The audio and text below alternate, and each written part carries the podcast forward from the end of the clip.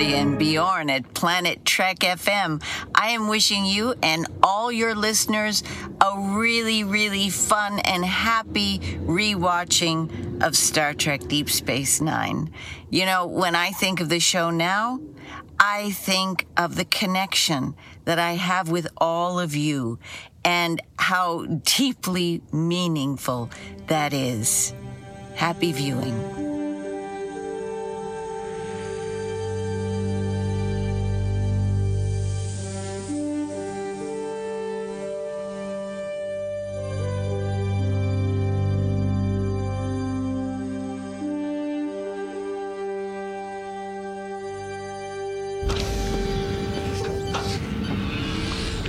Moin, moin und herzlich willkommen zu einer neuen Ausgabe von Planet Trek FM, die ganze Welt von Star Trek mit mir, eurem Björn Sülter.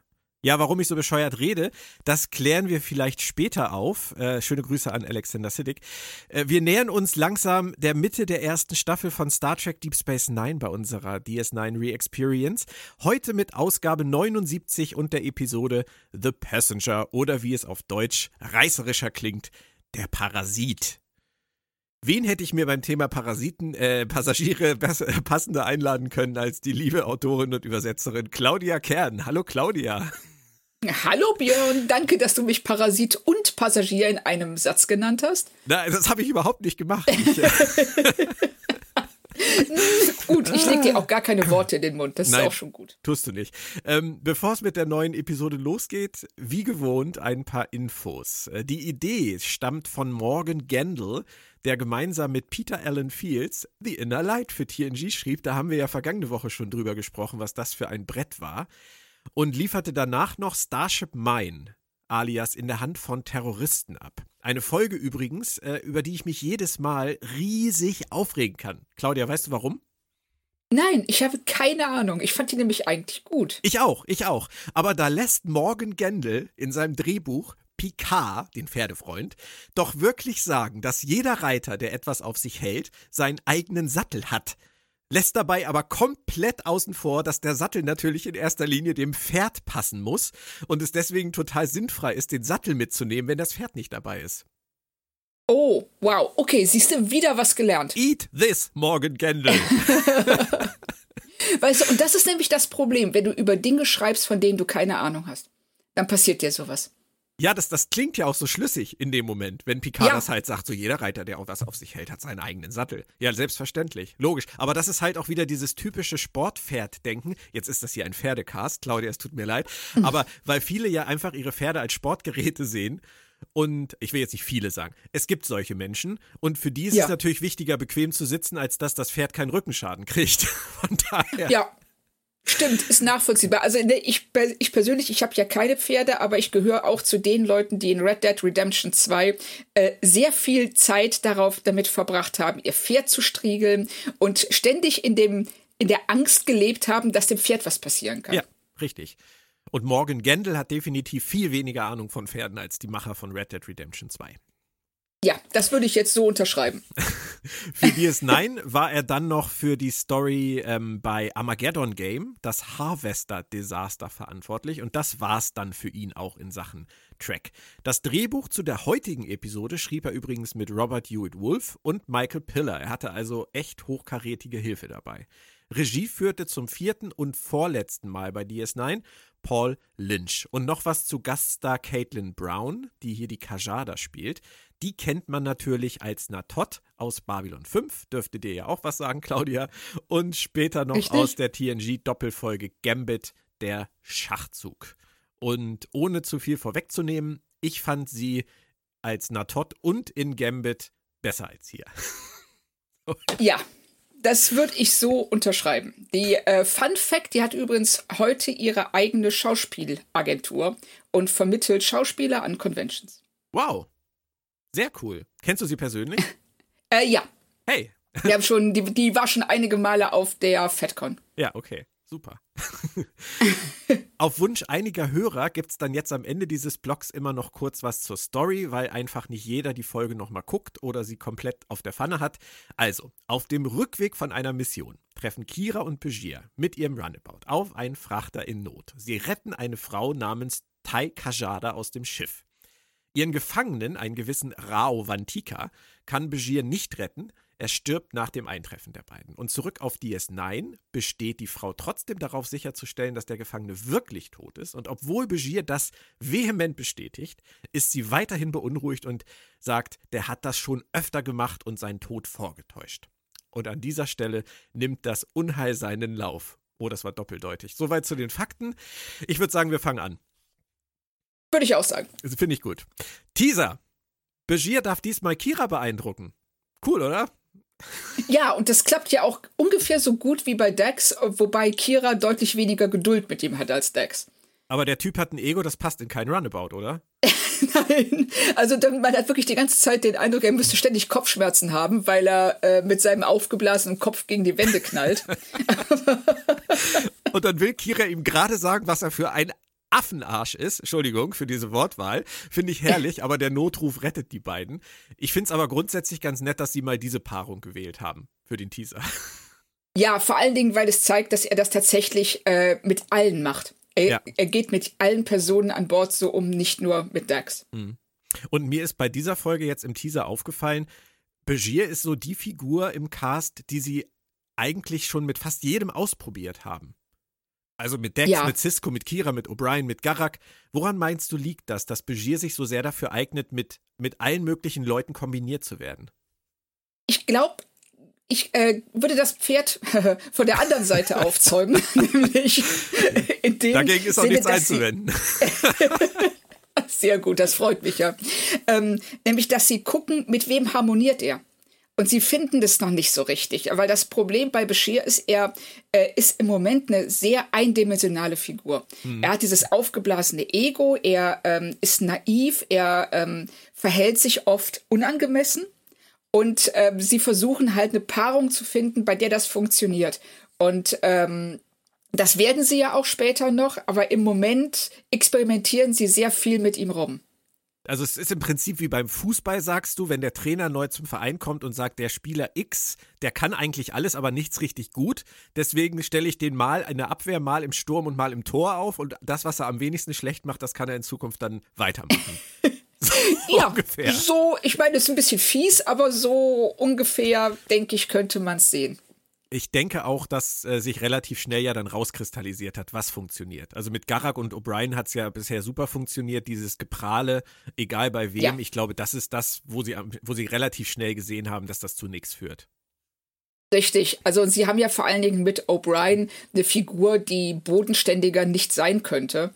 Und ähm, mit Garak jemanden, der das äh, sein Auftreten halt komplett durchschaut, eben auch als Unsicherheit und ähm, ja, ja, Oberflächlichkeit. Aber O'Brien ist ja immer noch weg. Immer noch nee, bei Moment. Omas Geburtstag. Wie? Wer hat Geburtstag? Ach so, richtig, stimmt. Keikos, Keikos Oma. Keikos Oma, genau.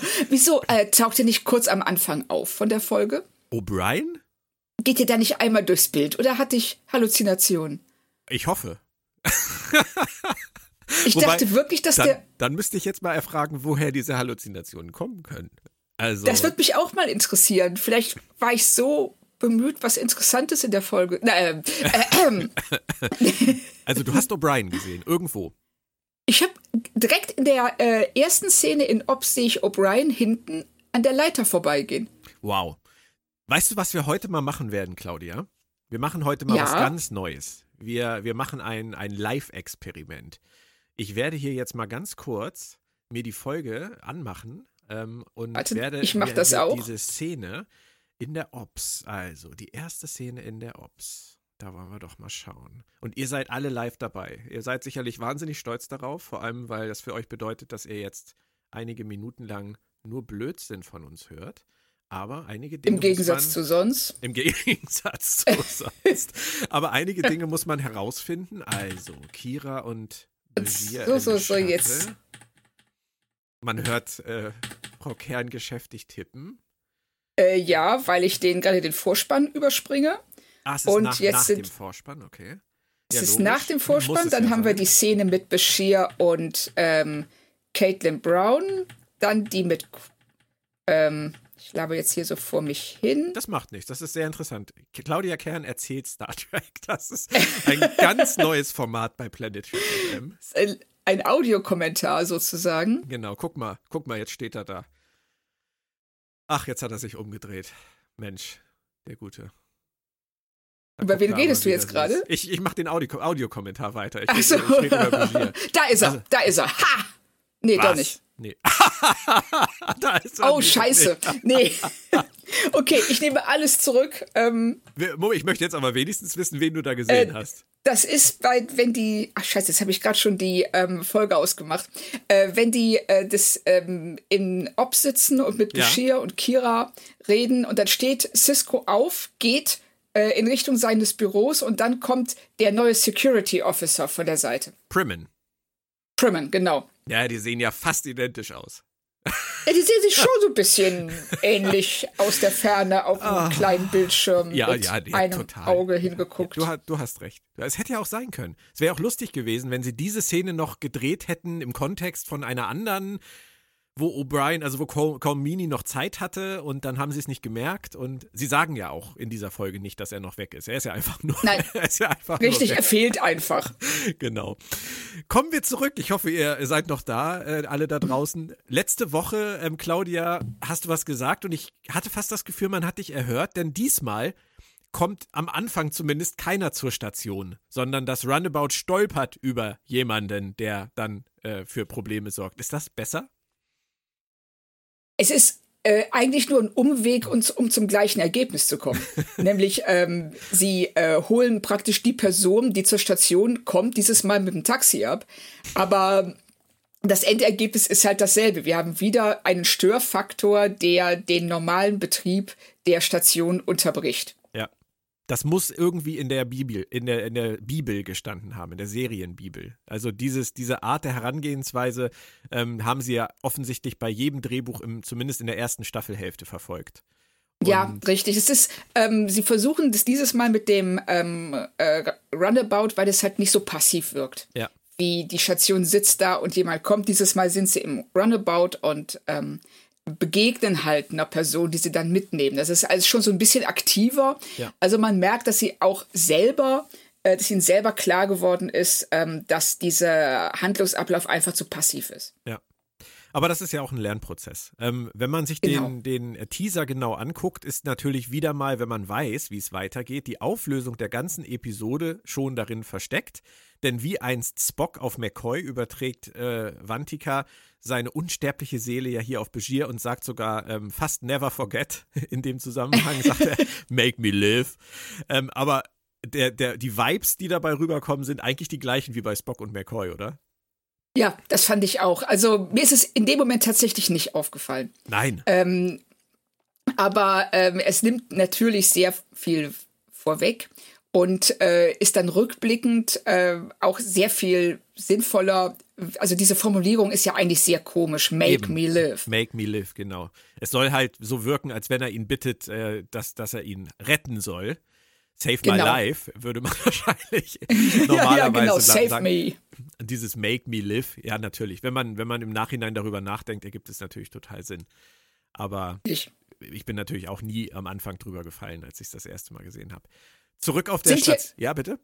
Äh, sind dir eigentlich Kiras schöne Ofenhandschuhe aufgefallen? Ofenhandschuhe? Mit denen sie zurückkommt. Sie kommt doch dann, äh, oder hat die schon wieder Halluzinationen? Ist das jetzt hier so ein, so ein, so ein Leitmotiv dieses Casts? Claudia hat Halluzinationen. Also in meiner Welt ähm, kommt Kira zurück mit einem Feuerlöscher, wo sie den her hat, ja, irgendwo im Schiff wahrscheinlich, und löscht das Feuer neben dem Gefangenen ja. und hat dabei Handschuhe an, die bis zum Oberarm gehen. Es ist mir nicht aufgefallen, aber ohne dass ich es jetzt oh oh. überprüfen würde, ohne dass ich es jetzt überprüfen würde, würde ich es dir einfach mal glauben. Und ich kann mir richtig gut vorstellen, wie sie bei den Dreharbeiten ähm, jemanden von der Schauspielgewerkschaft dabei hatten, der in dieser Szene gesagt hat, also wenn wir hier irgendwas mit Feuer machen und ja, genau. Mrs. Visitor das auch noch selber und ohne äh, Double spielen soll, dann muss sie zumindest diese feuerfesten ganz Hand, ganz Armhandschuhe anziehen. ja, genau sowas. Ja, das ist zu gefährlich, sonst das macht keine Versicherung mit. Nee, richtig. Aber sehr schön, dass dir das aufgefallen ist. Und ich glaube dir das jetzt einfach, Claudia. Und wenn es nicht stimmt, dann, äh, dann müssen wir nächste Woche darüber sprechen. Oh ja, richtig. Das Da fällt- so, wir sollten, ja, Da, da, da fällt mir was ein. Beim Thema, wenn das nicht stimmt, müssen wir nächste Oh, oh. Woche darüber sprechen. Ähm, wir haben da noch was aufzuklären aus einer der letzten Wochen. Wollen wir das jetzt machen oder wollen wir das am Ende des Casts machen? ich würde sagen, wir machen das am Ende des Casts, ähm, damit äh, ich meine, in meiner Schande noch bis nächste Woche ähm, schmoren kann. Am, am Ende dieses Casts oder am Ende des nächsten? Äh, nee, nee, am Ende dieses Casts, damit ich dann Ah, okay. äh, eine Woche lang bis zum nächsten Cast äh, in Okay. meiner Schuld mich sühnen kann. Dann erinnere mich bitte. Mein Gedächtnis ist ja Oh, oh. so schlecht. Ja. Zurück auf der Station. Wir lernen die gerettete äh, Tai Kaja- Kajada, diese Namen machen mich wahnsinnig, Tai Kajada kennen. Es wird nicht Ja. einfacher. Und äh, sie wird natürlich direkt mit dem größten Schambolzen des Quadranten zusammengebracht. Aber er flirtet nicht mit ihr. Fand ich irre. Ja, ich fand vor allen Dingen, dass er richtig Schiss vor ihr hat. Also er ist wirklich eingeschüchtert von ihrem Auftreten, wenn sie äh, sagt, sehr barsch, ich habe 20 Jahre lang mit der Jagd, ich habe 20 Jahre mit der Jagd auf ihn verbracht. Und dann anschließend äh, der Leiche das Messer in den Bauch rammt. Also die ist schon ja beeindruckend, wobei ich da so ein bisschen bei diesem ganzen Dialog an den Papagei-Sketch von Monty Python denken musste. So nur mit vertauschten Rollen, das bestimmt sagt, so nein, der Papagei ist tot. Und sie sagt, nee, ich glaube, der schläft nur. Das ist eine sehr schöne Assoziation. Sollte man auch mal wieder gucken, fällt mir dabei gerade auf. Oh ja, immer möchte- wieder ein Genuss. Und ich möchte gerne nochmal den Satz, ähm, wir lernen Tai Kajada kennen sagen, damit ich das einmal halbwegs unfallfrei äh, rausbekomme. Du hast das mit dem Messer in den Bauch gerade erwähnt. Da fand ich Begier auch ganz interessant, weil ich meine, es ist eine Krankenstation, da liegt halt eine Leiche und Begier ist nur so, ja, okay, werden halt Leichen verstümmelt, ich hab's nicht gesehen. Das ist halt so, boah, spannende Frau. Ja. Macht man Ja, so bei ja. uns. Genau, also erstmal finde ich es auch super, dass in dieser Krankenstation anscheinend eher mit groben Geräten gearbeitet wird, dass da so ein riesen Küchenmesser auf dem Tisch liegt. Ja. Und dann rammt sie der Leiche das Messer in den Bauch und Bashir ist so, siehst du, ist doch tot, habe ich doch gesagt. Ich meine, das Problem äh, wurde nicht aufgegriffen, aber ich stelle mir dann so vor, wie er das den, äh, den Hinterbliebenen sagt. Also er ist, in ein, er ist in einem Feuer gestorben. Warum hat er ein blutendes Loch im Bauch? Naja, egal. Wir sprechen nicht drüber. Genau, aber ich denke mal, nach der Autopsie wird er auch noch ganz andere Probleme gehabt haben. Wahrscheinlich. Wir wechseln deswegen mal ganz kurz ins Quarks und wir lernen, Quark steht Dex jederzeit zur Verfügung. Day or night. Das wäre für einen Barkeep heute auch nicht mehr so ganz schicklich, oder? Ja, wäre ein bisschen schwierig. Wobei ich da äh, Quark tatsächlich nicht ganz so eklig finde wie ähm, äh, in anderen Szenen vorher, weil er hier, also man weiß eben, Dex, ähm, Dex kratzt das alles nicht. Die steht da drüber. Ja. Und er äh, ist also praktisch wie so ein kleiner Terrier, der die ganze Zeit versucht, nach einer Leberwurst zu schnappen, die zwei Meter über ihm hängt. Ja. Und ich finde, man merkt auch, dass ihm das bewusst ist. Er, er, er sagt ja auch was über das Thema. Man wird ja so noch träumen dürfen, so nach dem Ja, Motto. Genau. Und das, das finde ich, bringt er eigentlich ganz süß rüber.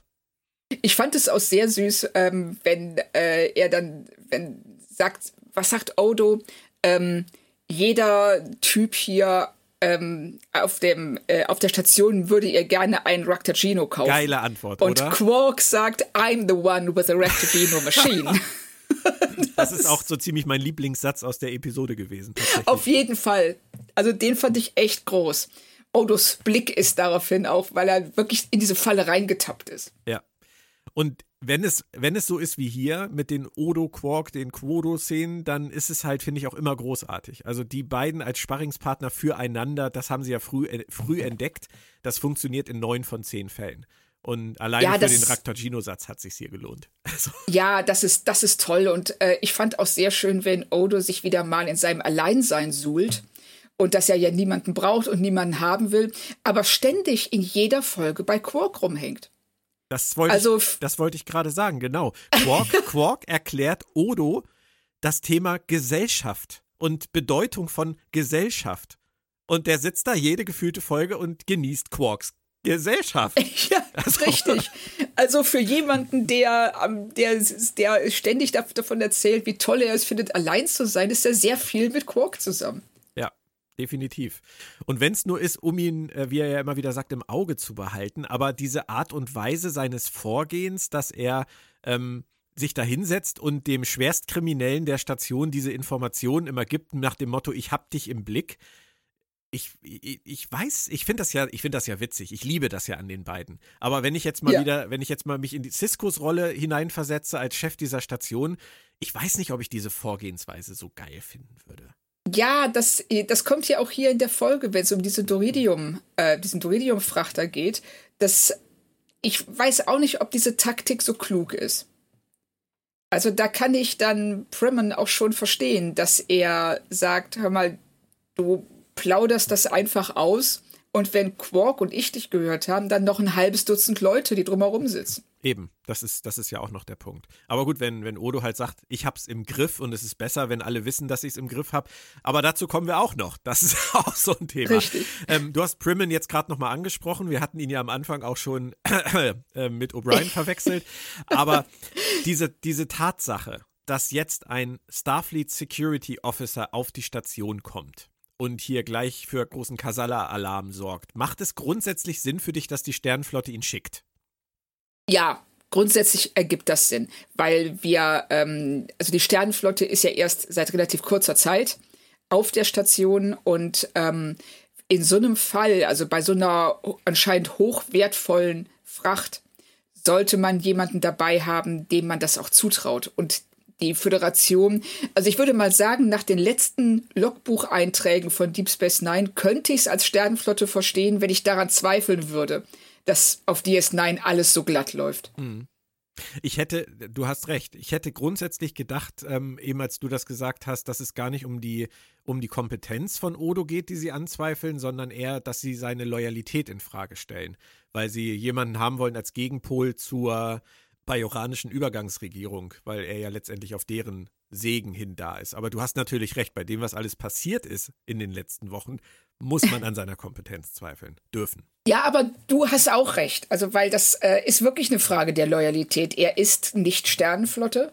Nee. Und äh, in dem Sinne ihm die Verantwortung für, den, für das sichere Geleit eines Sternenflottenfrachters anzuvertrauen, ist zumindest ähm, ja, man kann daran zweifeln, dass das eine gute Idee ist. Und ich kann es total nachvollziehen, dass sie ihre eigenen Sicherheitsleute schicken. Dass sie nur einen schicken, finde ich dann wieder so ein bisschen seltsam. Aber ja. okay. So wichtig war es dann wohl doch nicht. Also als diese Op-Szene dann anfing, wo äh, Primmin dann sozusagen auftaucht und, und Cisco gleich losrennt, da habe ich ehrlich gesagt im ersten Moment gedacht, er hat ihn ähm, angefordert. Das war so meine, meine, erste Idee. Kira ist ja dann ja. auch gleich, äh, wie immer, direkt äh, echauffiert, einen kurzen Moment. Aber als dann diese Primmin-Cisco-Szene kommt, wird ja dann sofort klar, Cisco hört sich das zwar an, aber er ist dann super deutlich in einer Art und Weise, die ich ehrlicherweise gar nicht erwartet habe und sagt, Odo ist der Boss, Starfleet ist hier zu Gast, Primmin reißt dich zusammen. Ähm, war das für dich nachvollziehbar, dass er das sagt? Ich meine, er ist der Sternflotten-Commander. Ähm, ja, es ist für mich nachvollziehbar, weil er Primmen von diesem Trip runterbringen will. Ich kann hier als Sternenflotte überall reinmarschieren und allen sagen, was sie zu tun und zu lassen haben. Ja. Ne, das ist so ein bisschen so eine Kolonialismus-Haltung, mhm. die Primmen da an den Tag legt. Ja. Und äh, Cisco entgegnet ja, ähm, halt den Ball mal ein bisschen flach weil die wissen hier schon, was sie tun. Und guck mal, du sollst nicht vergessen, was du gelernt hast, aber du kannst auch von diesen Leuten hier was lernen. Mhm.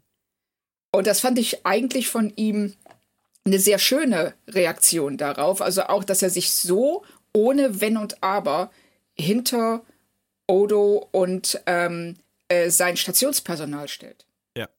Finde ich auch. Und wenn wir einen Schritt zurücktreten von Cisco jetzt mal zu Avery Brooks, wir haben das Thema ja die letzten Wochen immer mal wieder gehabt, nicht nur bei ihm, sondern auch bei Nana Visitor und bei Alexander Siddig und bei Terry Farrell.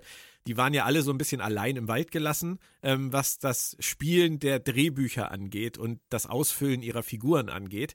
Aber ich finde tatsächlich, ab dieser Folge, also zumindest in dieser Folge, in dieser ersten Szene mit Primmen und auch noch später in der mit Odo, dass Avery Brooks sein, seine Ausbrüche schon nuancierter spielt.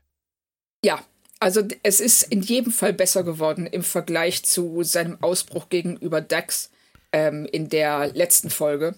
Ja. Und hier jetzt, ähm, er reißt sich zusammen, Er äh, stellt, er gibt sich autoritär, aber nicht aggressiv. Und das funktioniert super. Also ich fand ihn in beiden Szenen, in der hier und in der später mit Odo, sehr überzeugend. Ja. Ja, ja, es ist, es ist halt ein Prozess und das merkt man jetzt bei den ersten Folgen ja. wirklich deut viel deutlicher, als ich das in der Erinnerung hätte wahrhaben wollen. Also geht mir auch so. Ich hätte Brooks tatsächlich äh, für alle sieben Staffeln verteidigt mit meinem Leben. ähm, vor diesem Rewatch. Ähm, jetzt, jetzt kann ich es halt zumindest verstehen, dass die Leute am Anfang gesagt haben, ein bisschen Overacting oder hier, hier und da ja auch mal dieses, dieses ultralässige, fast teilnahmslos gleichgültige, was wir auch schon hatten. Ähm, das ja. hätte ich nie wahrhaben wollen, aber es ist da. Es ist da, das muss man einfach zugeben. Er hat eine Weile gebraucht. Richtig. Und ich frage mich da auch generell, ob man heute, weil ich finde, heute kommen, hat man den Eindruck ganz oft, dass die Schauspieler schon in ihren Rollen drin sind, wenn so die erste Staffel losgeht. Und ich frage mich, ob man damals anders gearbeitet hat, ob die heute mehr Vorbereitung bekommen und ob man damals sich eher rangetastet hat, schon während die ersten Folgen liefen. Das kann ich mir sehr gut vorstellen. Also ich glaube tatsächlich, dass die Herangehensweise heute mit sehr frühen äh, Table Reads zum Beispiel ähm, eine andere ist als damals. Also vor allem, weil das bei den Star Trek-Serien ja mit dem Casting auch oft sehr kurzfristig noch umgeschmissen Richtig. wurde. Und wenn dann jemand halt, äh, wie jetzt äh, Kate Mulgrew ist natürlich so ein Extremfall gewesen, die während der laufenden Dreharbeiten ähm, die Kollegin Bujold ersetzt hat. Ähm, ja. Und gar nicht wusste. Also, da haben sie einfach nur gesagt, das hat nicht funktioniert. Die war zu ruhig, zu wehleidig, zu mäuschenmäßig. Du machst es jetzt bitte anders. Und dann ist Kate Mulgrew da reingegangen und hat gesagt: Hier, ich bin hier der, der neue Wumms. Ich hau euch hier jetzt alle weg. Das funktioniert mal. Aber so wie jetzt bei Terry Farrell ähm, zum Beispiel, wenn da keine Infos da sind, dann ist das, muss man sich halt rantasten. Wie in jedem, Richtig. Jo in jedem Job. Genau, und vor allen Dingen, wenn du jetzt, sag ich mal, als ähm, Schauspieler oder Schauspielerin keine Science-Fiction-Affinität hast ja. und vielleicht die Vorstellung, dass du jetzt hier ein Wesen spielen sollst, das hat einen Symbionten in sich, äh, der schon zehn Lebenszeiten hinter sich gibt. Wie spielst du das, wenn du das nicht weißt? Hm. Wenn du da keinen Bezug zu hast? Also ich kann da, dass sie manchmal so ein bisschen äh, so der Schreckstarre zu verharren scheint, schon nachvollziehen. Und das ist auch ein Thema, was wir nachher noch ansprechen werden, weil auch in dieser Folge, du hast das gerade mit dem Symbionten und wie spiele ich das, hast du gerade angesprochen, da kommt ja in dieser Folge gen Ende noch etwas, wo auch jemand große Probleme mit dem Material hat. Aber da will ich jetzt nicht noch mehr vorwegnehmen. Nein, also, aber ich freue mich auf diesen Moment, freue ich mich jetzt schon, seit ich die Folge gestern Abend gesehen habe, feiere ich diesen Moment ab. Odo, Odo und Primmin, äh, sie haben dann ein, eine kleine Unterhaltung. Äh, Primmin hat das verstanden, was Cisco ihm gesagt hat. Und sogar Odo schafft es, nett und freundlich zu sein. Und äh, ja, kommen Sie her, setzen Sie sich zu mir, nehmen Sie sich einen Keks, ich zeige Ihnen mal, was ich vorhabe. Und was passiert ist, taucht sofort wieder ein IT-Fehler auf. Hm. ich habe dann an der Stelle nur gedacht, irgendwas läuft da falsch. Also es kann ja nicht nur an O'Briens Abwesenheit liegen, oder? Nein, also ich glaube, irgendwer sollte mal ein Memo rumschicken, bitte nicht jeden Anhang öffnen so. Ja, das ist Orville. Das ist, das ist stimmt, richtig. Das wäre Orville oder auch Lower Decks. Ja. Da wäre das, glaube ich, sehr viel. Ähm, ähm, ja, da könnte das tatsächlich passieren. Aber hier, ja. ähm, und es kommt ja dann auch eine extreme, ich sag mal, Bullshit-Erklärung dazu, was da genau passiert ist. Genau, da komme ich gleich zu. Ähm, da, das ist genau mein Thema. Da brauche ich ja immer meine IT-Experten für und wer wäre passend dabei? IT-Problemen, Parasiten und Passagieren als Frau Kern. also Kajada, das ist so die erste, die erste Wendung der Folge, sagt dann, es ist Vantika, der lebt noch irgendwie und ähm, da müssen, müssen wir jetzt mit arbeiten. Deswegen darf sie nach einem Drittel der Folge dann noch an dieser Ops-Runde teilnehmen. Und dann wird dieses Problem, dieses IT-Problem nämlich diskutiert mit diesem Loch im IT-System. Nur ich habe mich halt gefragt, was genau passiert da jetzt eigentlich? Odo sagt, er hat alles gesichert und es funktioniert natürlich nicht da reinzukommen, weil ich alles gesichert habe. Haha, aber da gibt es doch noch irgendwie ein Loch. Was genau meinen die? Ähm, vor allen Dingen, er sagt ja, er hat nur diese Datei gesichert. Ich ja. habe diese Datei gesichert, weil ich kann ja das große Ganze nicht sichern, weil sonst keiner mehr in den Computer reinkäme. Und da denke ich mir, das ist so ein bisschen, als wenn du ein Haus hast, du schließt aber nur die Badezimmertür ab, weil ja sonst niemand außer dir mehr ins Haus kann. Doch klar, jeder, der einen Schlüssel hat, kann ins Haus. Ja. Also Das heißt also, das ganze System ist nicht mal passwortgesichert? Oder naja, frag mal Tosk. Ja, hallo, wo sind die Waffen? Ja, klar, erkläre ich dir gern. Ist genau das, das Gleiche. Die, die Tür zur Waffenkammer ist passwortgesichert. Das ist genau das gleiche Prinzip. Er hat die Pass, er hat, das, der Computer verrät das sogar und sagt das sogar. Die ganze Station steht dir zur Verfügung, du kommst auch bis zur Tür, aber dann kommst du nicht weiter. Genau, weil danach kommst du nur noch mit Sicherheitsstufe äh, sowieso. Und die kannst du dir bei, ähm, bei Quark besorgen, diesem riesen USB-Stick, den er da irgendwie genau. in der einen Folge auch benutzt hat. Also, das ist schon. Also ich, ich, ich habe es nicht so richtig verstanden, wieso das nicht funktioniert, wieso er nur eine Datei sichern kann, aber nicht das ganze System. Ja, Nee, das, das, ergibt für mich auch keinen Sinn, aber das ist halt wieder so eine typische ähm, Technobabble-Erklärung, die ja auch nicht wichtig ist. Müssen wir ja auch mal ehrlich sein.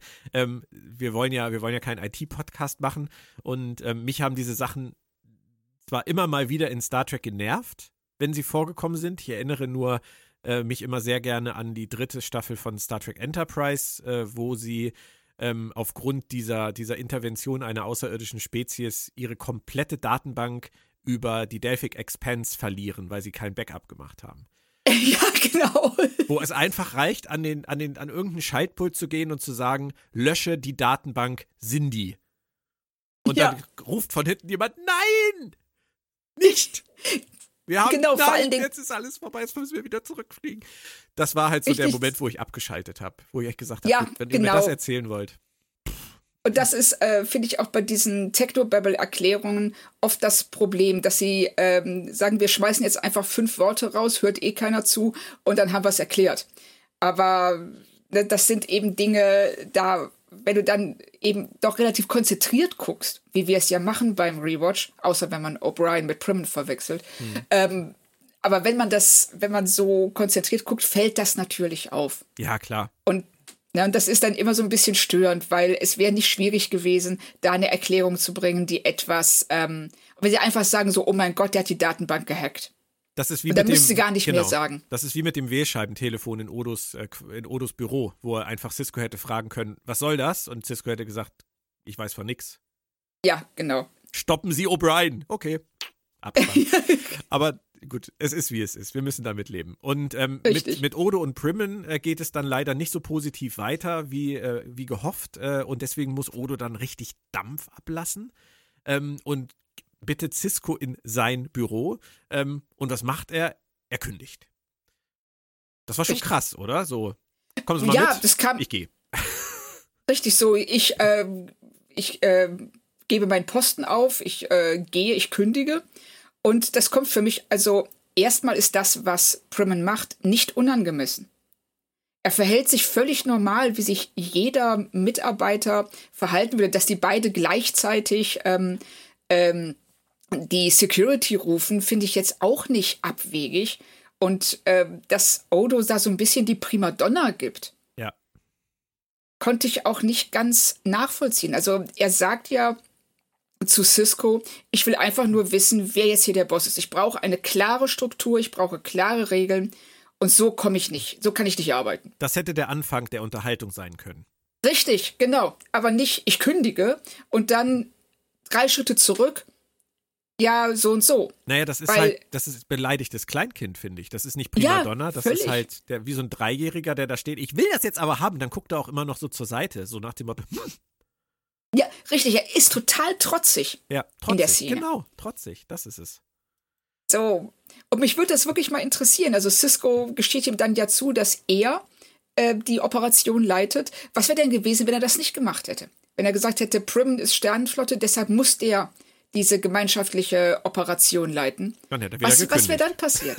ja, das, so sah es nämlich für mich auch aus. Er hat da schon manchmal echt so einen Kindergarten am Laufen, der Cisco, ne? Muss ja. man, muss man ja. sagen. Aber ich finde es geil, wie es deeskalierend er drauf ist. Er macht das richtig gut. Also wenn er sagt ähm, zu Odo, bei Ihnen weiß ich immer, wo ich stehe. Und das schätze ich total. Und ich mag sie und sie machen hier einen tollen Job. Und ähm, wie er dann Odo wirklich runterbringt von diesem äh, ja, beleidigte Leberwurst-Trip mhm. und ihn wieder auf den Boden der Tatsache holt.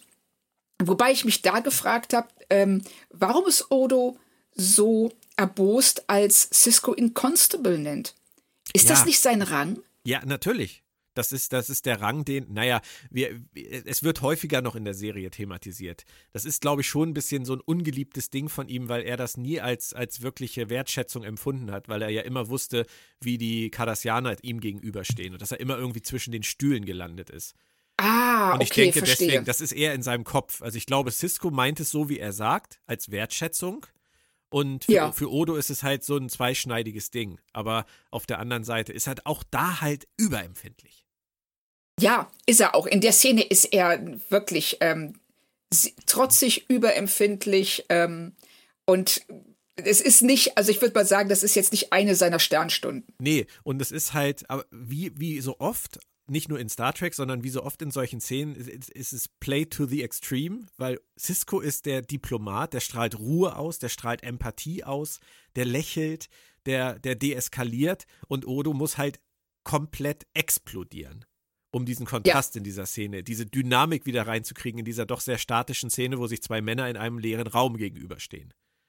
Ja, Das richtig. ist halt, denke ich, so ein bisschen das, das, was dahinter steckt, von Seiten der Macher dann wieder. Ja, also da, das finde ich, ergibt total Sinn. Es zeigt ähm, keinen großen Respekt vor den Figuren, die man geschaffen hat, weil hier Odo sich auf eine Art und Weise verhält, die ihm auch nicht angemessen ist. Nee. Aber auf der anderen Seite ist sie der Szene angemessen, der Dynamik in der Szene. Ja. Also schwierig. Also das ist eine Gratwanderung, die hier nicht gut klappt. Apropos unangemessenes Verhalten, ähm, wir sind dann wieder in der Bar, die geschlossen hat und Quark kriecht nach Feierabend zwischen den Tischen rum und sucht nach Dreck, den seine Leute übersehen haben und Juwelen, die irgendwelche Gäste verloren haben. Hm. Er muss es nötig haben, oder?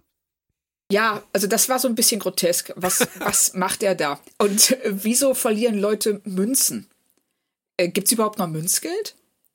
Keine Ahnung. Also bestimmt in irgendwelchen Kulturen. Ist nur die Frage, wie, das ist ja sowieso eine Frage mit dem Geld. Ich meine, wir, Picard Ja. hat uns erklärt, wie das mit dem Geld ist. Und äh, auf Deep Space Nine bezahlst du halt mit, mit Latinum und äh, wie auch immer. Also, das ist auch etwas, was ich mir abgewöhnt habe zu hinterfragen. Ja, das, da, das kannst du auch nicht hinterfragen, weil sie es selber nicht wissen. Ja. Das ist, du kommst, kommst zu Quark halt rein und sagst, ich brauche jetzt heute echt mal ein paar Drinks. Und dann sagt er, ja, hast du Geld mit? Und ich sage, nee, ich bin doch hier, ich bin doch von der Erde. Wir, wir arbeiten doch, um uns selbst zu verbessern und den Rest der Menschheit. Und dann sagt Quark, oh ja, cool, stimmt. Ja, Hier, aber dann ohne Alkohol. Zumindest Genau so. Ähm, ja, das ist egal. Wir müssen das abhaken. Ähm, und dann es, wissen wir ja kurz danach auch, warum Quark dann auf einmal alleine in seiner dunklen Bar ist. Die Bar muss dunkel sein und er muss alleine sein, denn Vantika kommt. Ähm, offensichtlich und nimmt ihn in den Schwitzkasten. Man sieht ihn aber nicht, man hört ihn nur. Und da frage ich dich natürlich gleich: Hast du Alexander Siddigs Stimme erkannt? Nein. Hm. Du? Nein. Also auf jeden Fall nicht beim ersten Mal. Ich habe natürlich jetzt drauf geachtet und habe sie jetzt erkannt. Also man, aber er hat es gut gemacht an der Stelle. Er hat es an der Stelle gut gemacht. ähm, und auf Deutsch muss ich sagen, ich habe reingeguckt, gibt sich Boris Tessmann wirklich auch alle, alle Mühe, in der Szene nicht wie Begier zu klingen und macht das Ganze halt nicht so flüsternd, sondern eher so ein bisschen kratzig. Ähm, Ja. Das fand ich auch ziemlich gut. Also auch, auch Boris Tessmann schafft es, dass man ähm, Begier in dieser Szene nicht raushört. Die Synchro Oh, hätte es cool. ja auch einfacher machen können und hätte einfach jemand anders nehmen können. Aber ähm, das, das hat so auch sehr gut funktioniert. Ja, super. Lass- Weil das wäre jetzt meine erste Frage gewesen, ob sie äh, auch die, ähm, den Bashir ähm, äh, Sprecher genommen Ja. hatten oder einfach jemand anderen. Ja, stell dir mal vor, dem hätte das keiner gesagt. Der hätte das, Das einfach wie Beschir super lustig. also, Es war die Lerche und nicht der Lift. Das war eine andere Folge. Ähm, aber lass uns an der Stelle über Quark reden. Der kennt schon echt düstere Gestalten, oder? ja, und ich finde auch, dass sie, ähm, er ist ja mal, schreiben sie ihn wie so einen kleinen Gauner, wirklich eigentlich mehr so auf einem Niveau von einem Taschendieb oder Trickbetrüger. Und jetzt auf einmal kennt er Söldner und ähm, kann, also wirkt wie so ein, ja, wie so ein Hehler auf großem Fuß oder wie richtig organisiertes Verbrechen. Was sagt denn das über seine Moral aus? Ich meine, das ist die erste wirkliche Folge, wo man sagen muss, sie dulden da einen Schwerverbrecher als Barkeeper. Das ist wirklich, ja, das ist nicht mehr, das sind keine Kavaliersdelikte mehr. Das Nee. ist wirklich, äh, wenn er bereit ist, ähm, Söldner anzuheuern, Leute, potenziell ermorden zu lassen, was ja dann später auch passiert auf dem Frachter. Und das geht ja alles von ihm aus. Wenn er diese, die Söldner nicht auf die Station geholt hätte, wäre das alles nicht passiert. Ja, absolut. Also und er wird da geduldet. Das ist schon ja schwierig. Das ist schwierig und das bleibt auch schwierig. Das ist auch ein Punkt, der mir tatsächlich auch früher schon aufgefallen ist, dass sie ähm, immer wieder bei ihm über Dinge hinwegsehen, über die man nicht hinwegsehen dürfte. Aus, ja, aus Gründen, die nie so richtig artikuliert werden. Also man kann natürlich sagen, er ist wichtig für die Gemeinschaft, er ist der Gemeinschaftsführer, ähm, und äh, jemand muss dieses Glücksspieletablissement führen oder muss dafür sorgen, dass die Promenade nicht stirbt oder was auch immer man sich da aussuchen kann. Aber so richtig, also es, es gibt keinen Grund, äh, zum Beispiel nicht jemand anderes einzusetzen, der diese Bar pachtet. Richtig. Also das ist ja eine Bar, die offensichtlich sehr gut läuft. Ja. Also wäre es auch durchaus möglich, da ähm, einen anderen Pächter reinzunehmen.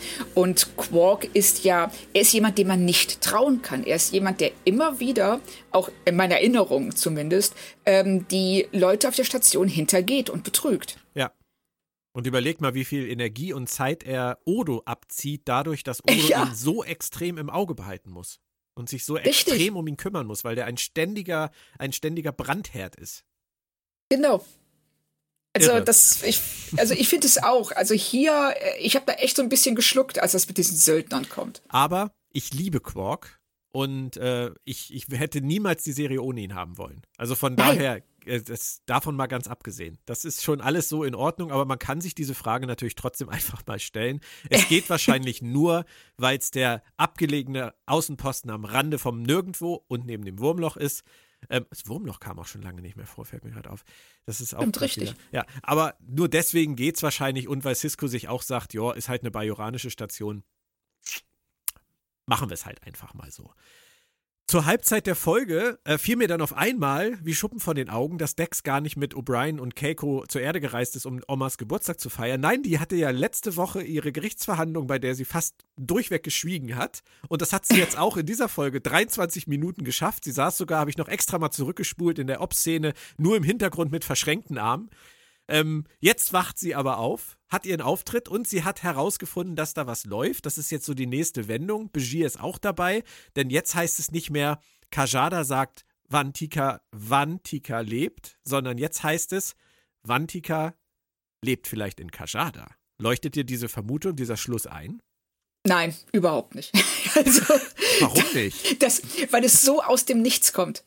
Es ist, ähm, wir haben das, äh, wir die Folge springt ja sehr stark. Ähm, generell von einem Thema zum nächsten. Und hier heißt es zuerst, äh, Kshada äh, vermutet, dass Ventekan noch lebt. Wenn er solche Sachen schon öfter gemacht hat, dann hätte sie vielleicht auch mal ansprechen können, ach übrigens, äh, es könnte sein, dass der in der Lage ist, in andere Menschen reinzuspringen mit seinem Bewusstsein. Scheint er ja das noch nie gemacht zu haben. Ist ja offensichtlich ja, unbekannt. Ja.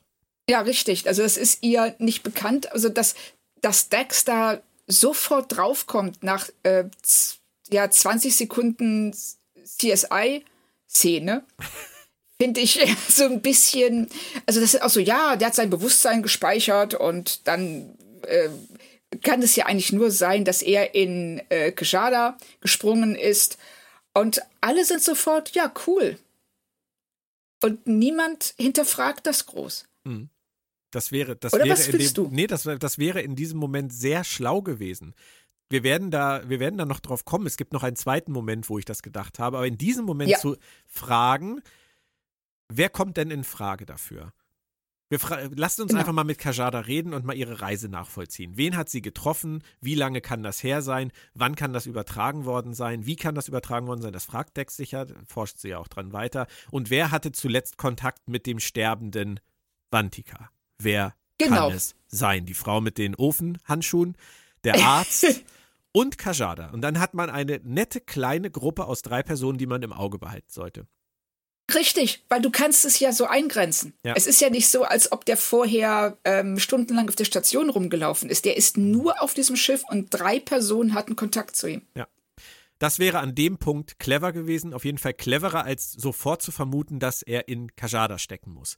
Und ähm, witzigerweise Morgan Gendel, der, der die Idee zu der Folge hatte, der wollte exakt das auch eigentlich machen, was du für, für absurd hältst. Er wollte nämlich eine Geschichte erzählen, in der der Kopf sich eigentlich selber jagt. Weil ähm, der Verbrecher in den Kopf äh, sozusagen sein Bewusstsein hineingespielt hat. Das war seine Idee für diese Folge und er wurde dann aber von den Kollegen Ira Stephen Beer und Co. überstimmt und dann haben sie diese Variante gewählt äh, mit Begier später, da kommen wir gleich zu. Ich habe dann nur so gedacht, wenn die gewusst hätten, welche Büchse der Pandora sie damit geöffnet haben. Ja, richtig. Und äh, nicht nur das, die Geschichte so ist, äh, wie ähm, Morgan Wendell sie wollte, ist so viel stärker. Dann hast du ja, äh, ist ja praktisch so eine Art von Moby Dick-Geschichte, bei der Ahab der Wahl ist. Ja, genau. Und das ist, äh, das hätte ich total cool gefunden, dass man eben zeigt, wie sehr Kira bereitet das ja sogar vor. Sie sagt ja, dass Kjada und ähm, Ventekar ähm, sich seit 20 Jahren der, ne, Jäger und Gejagte sind. Und äh, dass sie praktisch damit ganz eng aneinander gebunden sind. Mhm. Und das wird alles vorbereitet und dann biegen sie falsch ab ja. und ziehen das nicht durch, dass es eine Geschichte über die beiden ist und über Besessenheit und ähm, äh, ja, und so ein bisschen auch, ähm, wie wenn du auf Seiten des Rechts stehst und jemanden, also ein Verbrecher jagst, dass du selber in diese Welt halt mit reinrutschst und äh, also es sind schon, es wäre ganz es wäre super interessant gewesen, wenn sie das durchgezogen hätten. Ja. Ich wusste das übrigens nicht und ich finde das total schade, dass sie es nicht gemacht haben. Das ist der, es wäre, was du gerade gesagt hast. Im Prinzip hätte das halt auch diese Ebene gehabt, dass wenn du, wenn du lange Zeit so jemanden jagst, ob das jetzt äh, Ahab ist ähm, oder, oder jemand anders, ähm, du wirst auch ein bisschen zu dieser Person. Du nimmst das ein bisschen in dich auf und ähm, das dann nachher so auf die Spitze zu treiben, indem diese Person in dir ist und du diesen Kampf in dir selber ausfechtest mit dir, mit dem, was du dein ganzes Leben lang bekämpft hast, das hätte nett werden ja. können. Definitiv. Ja, das wäre eine tolle Idee gewesen und eben auch eine sehr viel stärkere und klarere Idee als dieser, ich sag mal so ein bisschen Murks, den sie äh, stattdessen abgeliefert haben. Und da sind wir witzigerweise bei der gleichen Unterhaltung, die wir mit Peter Allen Fields letzte Woche ähm, geführt haben, als es um Inner Light geht, mit Morgan Gendel, der ja sein, sein Kompagnon war bei The Inner Light. Es geht auch da wieder viel um Identität. Und genau. Ähm, das hat, hätte er hier auch sehr stark reingebracht. Das wurde dann verwässert, aber es hätte die Rolle der Kajada auf jeden Fall extrem aufgewertet. Ja, weil irgendwann spielt sie ja gar keine Rolle mehr. Richtig. aus Gründen. Hashtag aus Gründen. Ja, genau. Während äh, die Bar in den ganzen Folgen zuvor ja immer so der Rummelplatz der Station war, ist das diesmal komplett anders. Das ist mir ganz extrem aufgefallen. Die Bar fungiert in dieser Folge nur so als heimlicher Drogenumschlagplatz ohne Besucher. Das ist irgendwie auch eine ganz neue Seite an, auch an Quark, die sie hier irgendwie aufziehen und die gar kein Gegengewicht erhält, weil die Bar nie geöffnet ist. Richtig. Also, und äh, ich finde das ja auch ganz großartig, dass er mit den Söldnern auf der Treppe sitzt in seiner Bar. er hat er hat ein Büro, er hat Holosuiten, wo er sich mit denen verstecken könnte. Aber nein, er sitzt, es ist zwar dunkel, aber er sitzt auf dieser Treppe. Ja. Und äh, flüstert, im, also redet im Flüsterton mit ihm, damit ihn niemand hört. Ja, dann mach doch einfach die Tür zu. Naja, die Tür ist wahrscheinlich zu, aber ich meine, die Türen haben auch Fenster. Also. Ja, deshalb, die Türen der Holosuite haben hoffentlich keine Fenster. Höchstens die Special Interest Holosuite. Ja, oh. Die gibt es dann wieder bei Lower Decks. Oh, Richtig, und, äh, und ähm, äh, Mariner muss die sauber machen. Boah.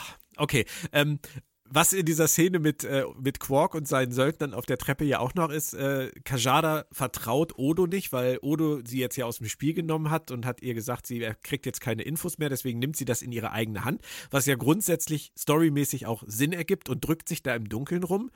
Aber dann ist sie so doof, weil so dunkel ist offensichtlich in dieser Bar, dass sie da vom Geländer stürzt.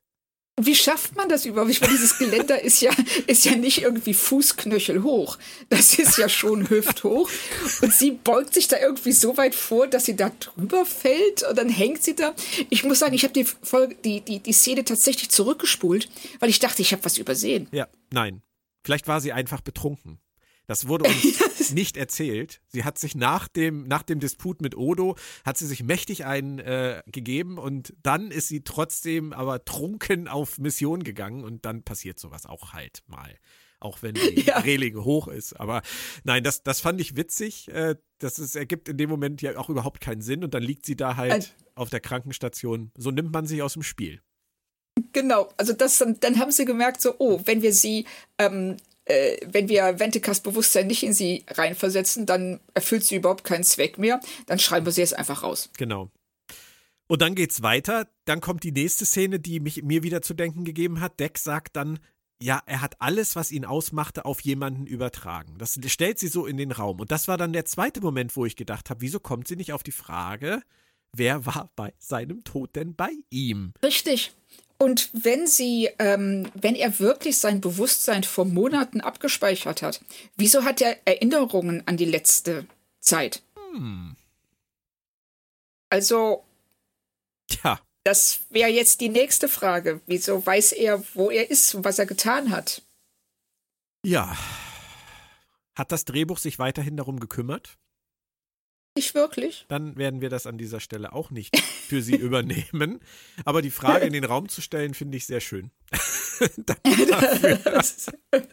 ja, diese Folge wirft definitiv mehr Fragen auf, als sie Antworten gibt. Und äh, Odo, der hat der hat viel Zeit. Also wenn er nicht in der Bar sitzt, äh, dann kümmert er sich um seinen eigenen Kram, wenn er nicht kündigt oder in der Bar sitzt. Ähm, kümmert sich hier jetzt um seine kleine Privatfehde mit Primmen, weil er glaubt, dass Primmen irgendwie was am, am Köcheln hat, denn der hat seine Befehle nicht befolgt, der hat Kira nicht geholfen. Und für uns ist das natürlich so der, der rote Hering, oder? Dass wir jetzt auf einmal ja. glauben sollen, oh, es ist. Ja, Primmen. sie Genau, sie inszenieren das ja auch ganz stark. Also in der ähm, Ob-Szene, ähm, mit, in der das zum ersten Mal thematisiert wird und wenn dann äh, Dex, glaube ich, sagt, so ja, äh, er hat sein Bendeke hat sein Bewusstsein in jemanden versetzt. Da steht in dem Moment Primmen so ganz drohend hinter ihr. Roter Pfeil. Also, ja, genau, da fehlt der rote Pfeil und irgendwie noch so eine Fanfare. Und, das, oh, ähm, und Frau Kern hätte gerufen, O'Brien! Oh nein! Ja, genau, O'Brien, nein, nein, doch nicht du, O'Brien. genau. ja, das stimmt schon. Also, das ist natürlich ganz nett. Das ist aber auch ganz witzig, weil das ist denen wohl auch erst beim Schreiben eingefallen. Das ist, dass man den als, als Red Herring benutzen könnte. Das war auch nicht von Anfang an geplant. Das ist, hat sich auch irgendwie so ergeben. Und es ist ja auch nicht wirklich wichtig, weil Odo folgt ihm dann und die Wahrheit ist dann halt, Primmen hat einfach nur eigene, äh, eigene Dinge verfolgt, eigene Hinweise verfolgt und hat halt diesen Eingriff in den Computer ähm, letztendlich zurückverfolgt bis zur äh, Abfallentsorgungsanlage, die ja nie jemanden interessiert, bei Star Wars nicht, bei Star Trek nicht. Und aber auch da muss man wieder sagen, ist kein Glanzstück von Odo, oder? Also so von Sicherheit nee. und so. Nein, also es ist auch kein Glanzstück äh, von seinem ganzen Verhalten und äh, auch die Sicherheits, also man müsste eigentlich, wenn man das ja, wie ja Primmen dann auch sagt, hey, ich habe einfach, die, ich, bin, ich habe die gleiche Methode angewandt, die Ventica äh, bei der Datenbank benutzt hat und bin darauf gekommen, dass es nur so und so sein kann und siehe da, ich hatte recht. Ja, definitiv. Und das hätte Odo, das hätten die auch, ich sag mal, gemeinschaftlich erarbeiten können, vor allen Dingen, weil Odo sich ja viel besser auskennt auf der Station. Sollte man meinen. So. Eigentlich. Cool finde ich dann aber, dass Odo ja. direkt dann zu Cisco geht. Toll und sagt, guck mal, Primmen hat mir geholfen. Ja. Und der hat ein ganz großes Problem verhindert. Da kann man ihm keinen Vorwurf machen in der Situation. Nein, das war, das war dann wieder auch so, wie wir Odo kennen, eben als jemanden, der ähm, äh, sehr klar dann auch sich an die eigenen Regeln hält und ähm, dem, ja, dem Ehre gibt, dem sie gebührt. Ja. Und jetzt kriege ich ein bisschen Angst, denn pünktlich zum letzten Drittel der Episode gibt sich Vantika dann endlich zu erkennen in einer Szene, die ganz nett inszeniert ist zunächst, weil Quark seine Söldner durch die halbe Station führt, um, ähm, um dann halt Vantika zu treffen. Und da ist dann nicht Vantika, sondern da ist dann Bashir. Und Quark möchte erst wieder gehen, weil er denkt, huch, der Doktor, zu dem wollte ich gar nicht. Aber irgendwie guckt der ach anders, der Bashir, oder? Der Siddiq spielt das schon direkt ganz anders als sonst, oder? Siddiq, also es ist eher so Bashir Voldemort vom Ganzen. also meine These ist ja immer, wenn zu Beginn der Serie ein Regisseur zu Siddiq gesagt hat, jetzt gilt's, gib alles, dann hat bei dem irgendwas ausgesetzt. Ja, also ich glaube auch, dann ist der, ähm, dann, dann hat er gedacht, er muss jetzt hier so, so, so einen 100-Meter-Lauf in unter 10 Sekunden packen. Sowas, also er war völlig, er ist völlig übermotiviert. Hm. Ist er. Also diese, also die Szenen mit ihm als Venteka, das äh, muss ich sagen, ist bisher in dieser Staffel das großartigste, was ich gesehen habe. Are they hailing us?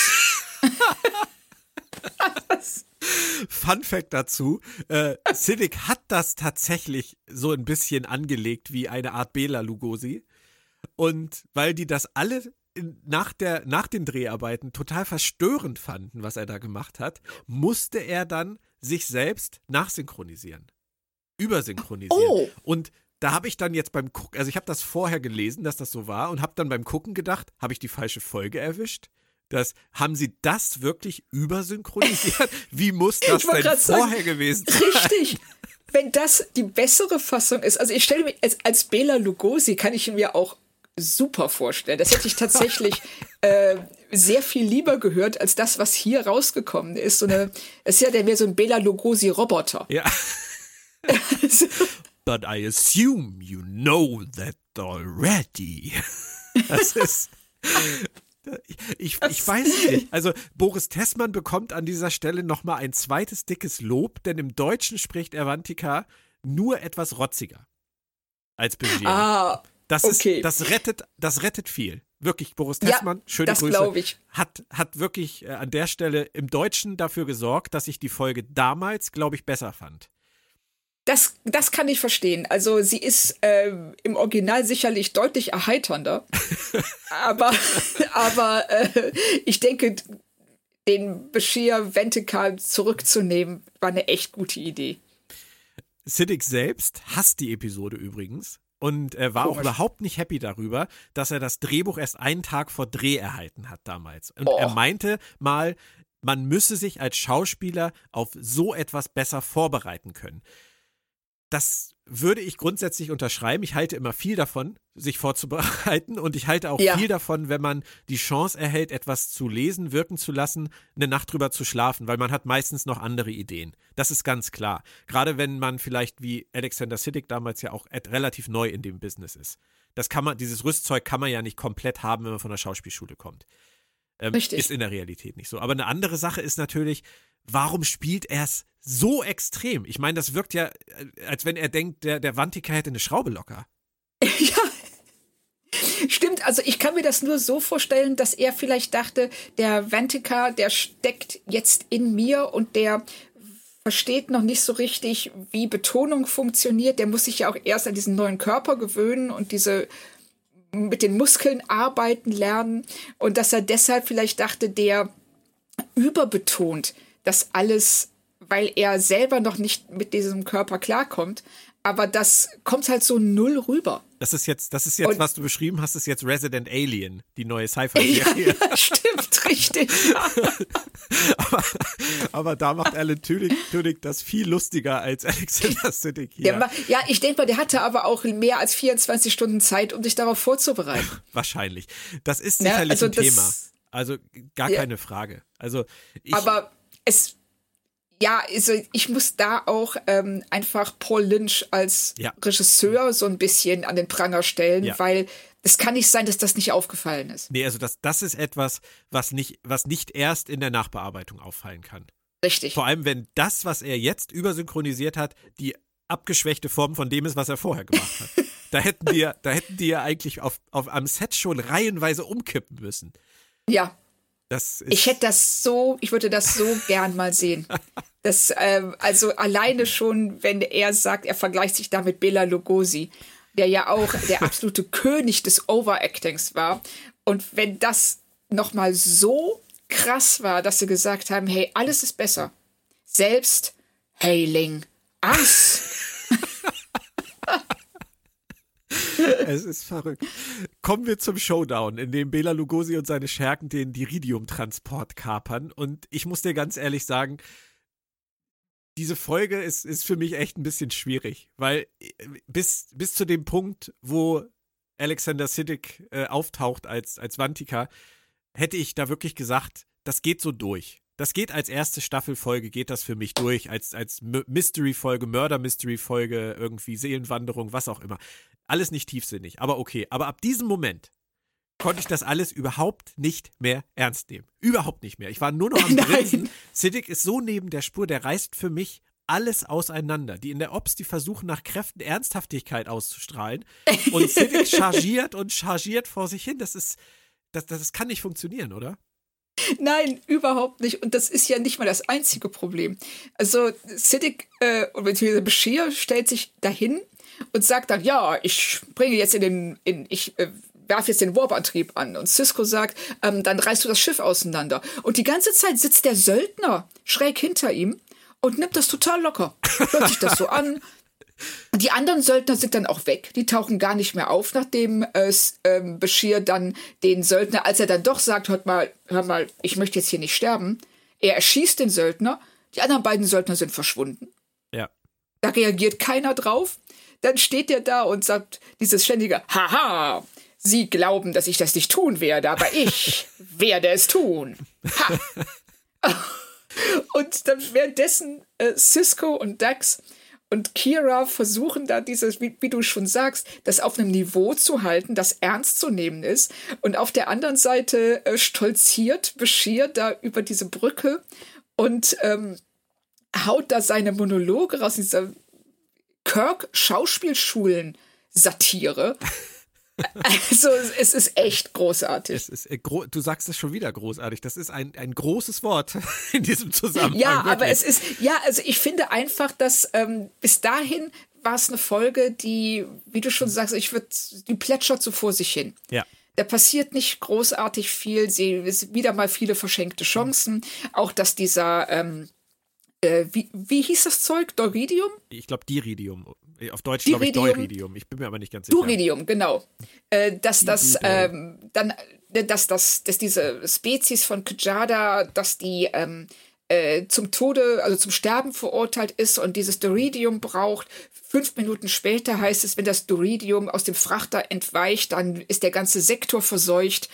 Also da werden Dinge reingeworfen, teilweise im Minutentakt, die keinen Sinn ergeben. Und dann kommt diese Beschiersequenz, die dann endgültig, wo die Folge komplett den Verstand verliert. Ja. Und davor habe ich ein bisschen Respekt, dass man das so dreht, dass am Ende aus etwas, das eigentlich ja ein bisschen langweilig, bisschen mondän ist, auf einmal so dieser Irrsinn, dieser Lugosi-Irrsinn wird. Ja. Ja, Monty Python, wir hatten es ja schon mal. Ähm, ja. Ist, sie sind auf einmal in einem komplett anderen Film gewesen. Ja, völlig. Das ist, äh, also das passt auch gar nicht äh, vom Tonfall her zum Rest der Folge. Nee. Und dann, dann kommt noch diese Technobabble-Auflösung, die ja auch wirklich nicht besonders kreativ ist, wo sie dann Begier zurückholen und wo Siddiq dann nochmal die Chance erhält, ähm, diese Dämonenaustreibung zu spielen, sich an den Kopf fasst, sich die Haare rauft, zusammenbricht und dann sagt, oh, ich bin wieder da. Und das gleiche dann nochmal auf der Transporterplattform, wo er dann da ja. ne, nochmal umkippt. Ja, das, was ich dann auch nicht verstanden habe, also entweder äh, ziehen sie Wendeka da raus oder nicht. Ja. Äh, da, sie kommen immer kleine... zurück, Claudia. Sie kommen immer zurück. ja, genau. Das, das, das ist so wie Brombeeren im Garten. Du kannst machen, was du willst. Oh, Die kommt immer zurück. Hör auf. Da kann ich auch ein Liedchen von singen. Ja, Tue ich, ich aber nicht. Ähm, uns bleibt das Ende der Folge. Ich finde es total lustig, wie sie äh, Vantika dann in so eine kleine süße Dose sperren und Kajada die dann mitgeben wollen als Andenken. Und was macht die? Die phasert das Ding auf einem Computerterminal. Ja, und hinterlässt dann auch noch einen schönen Brandfleck. Ja, Halleluja, echt. Und, und alle grinsen.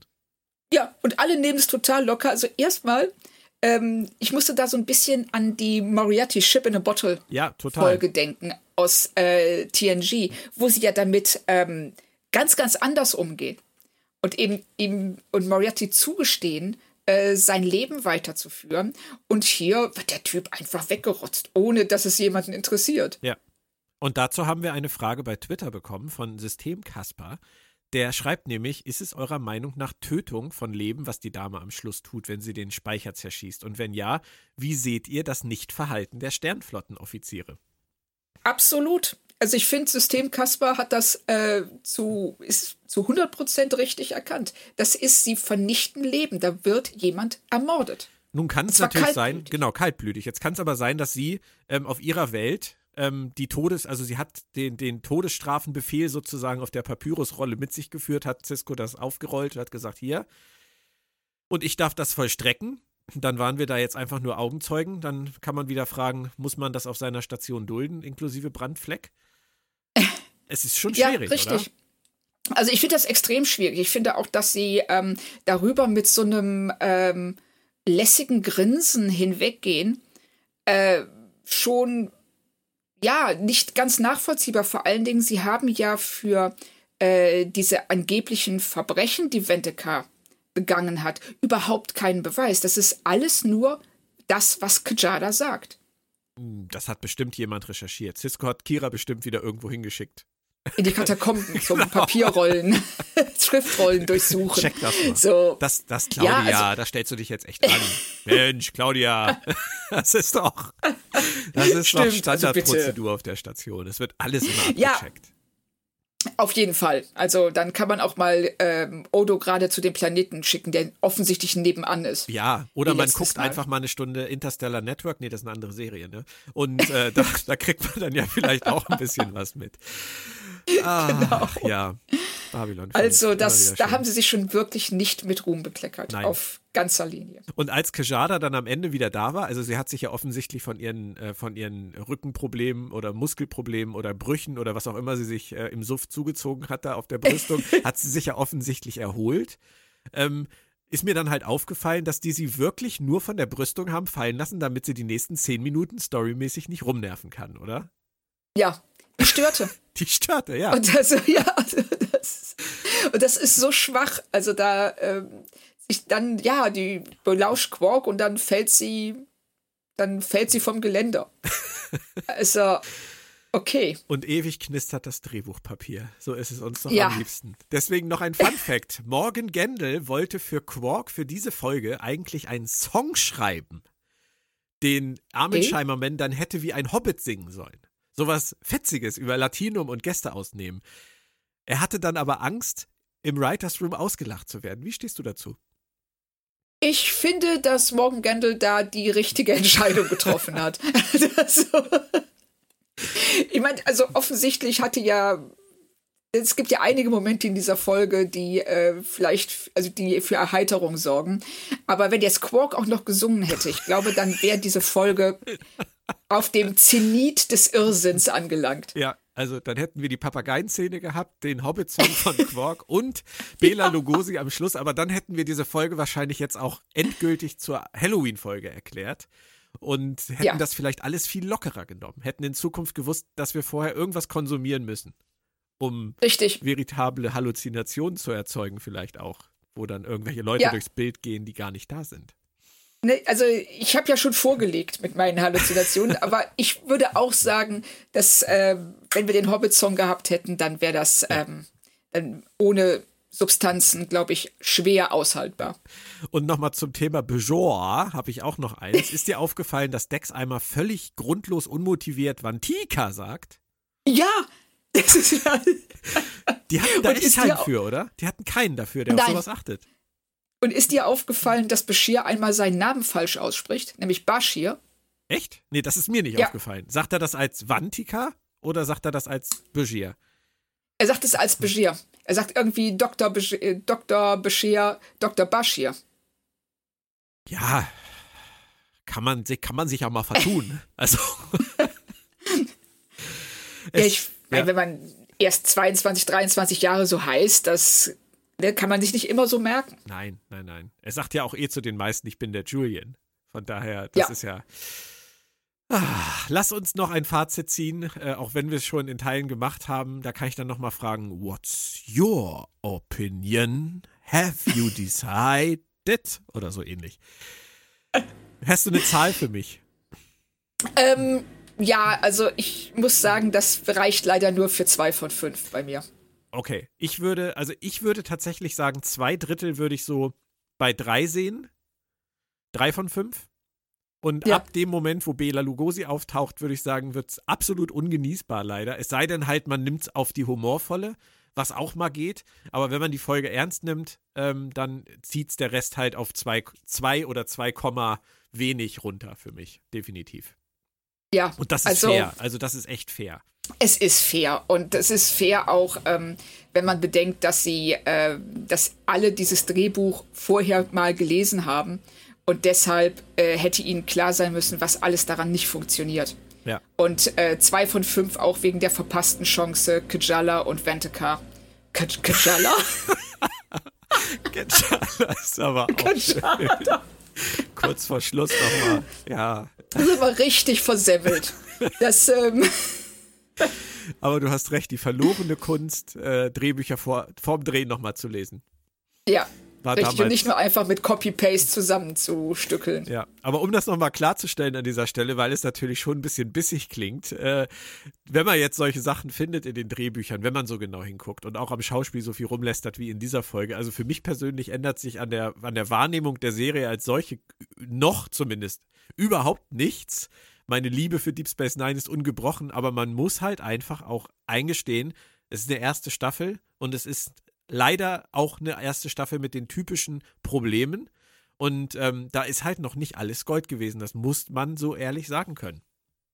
Ja, kann man ja auch. Das macht ja am Gesamtkonstrukt nichts kaputt. Also ich liebe Deep Space Nine auch und äh, jetzt nach diesem, nach, bei diesem Rewatch, nach den ersten neun Folgen, ist das auch ungebrochen. Und ich finde, dass solche, gerade solche grotesken Momente wie Lugosi, Bashir oder auch die verpassten Chancen, das vieles davon sind, äh, kommen mir fast vor wie Generalproben für ähm, Ideen, die sie in späteren Staffeln sehr viel besser umgesetzt haben. Ja, und das zu verfolgen wird, wird doppelt interessant sein, wann, wo, welche Lerneffekte einsetzen.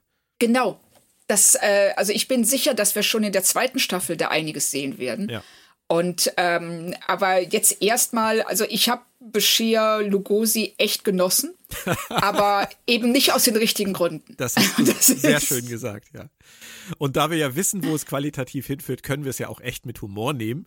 Ähm, wir haben noch zwei Fragen, glaube ich, von Twitter, die wir noch nicht im Kontext des Podcasts beantwortet haben, und zwar von Nerdpunk. Wie bewertet ihr die Gerüchte, dass gerade an einer HD-Version von DS9 gearbeitet werden soll. Oh, also das finde ich sehr schön. Ähm, ich weiß nicht, ob du es gelesen hast, Claudia, worauf sich Nerdpunk bezieht. Nee. Das ist eine, das ist eine amerikanische Quelle, die bisher keine der großen Star Trek-Seiten aufgegriffen hat.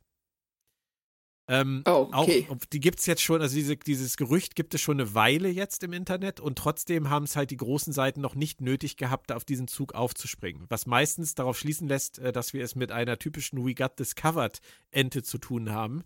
Oh, mhm. Aber ähm, grundsätzlich, ich, wenn, wenn ich jetzt einfach mal versuche, mich in, in, in CBS reinzuversetzen oder Paramount Plus, wenn die langfristig dieses Star Trek-Franchise so wertvoll erachten, wie man momentan den Eindruck erhält. Muss es doch eigentlich ihnen auch daran gelegen sein, dass sie die beiden Serien, die noch fehlen, DS9 und Voyager, für die Zukunft fit machen für ihr eigenen Streamingdienst, oder? Auf jeden Fall. Also, weil das, ähm, wir sehen es ja jetzt, wenn du das auf einem relativ, auf einer relativ hohen Auflösung guckst, ähm, ist es total verschwommen und sieht einfach nicht gut aus. Das kannst du in einem Streamingdienst eigentlich nicht guten Gewissens raushauen. Nee. Und den muss, also den muss ja auch klar sein, auch wenn es vielleicht sich heute nicht mehr lohnt, wie früher irgendwelche Blu-ray-Boxen rauszubringen. Ich meine, das war ja bei TNG schon das Ding.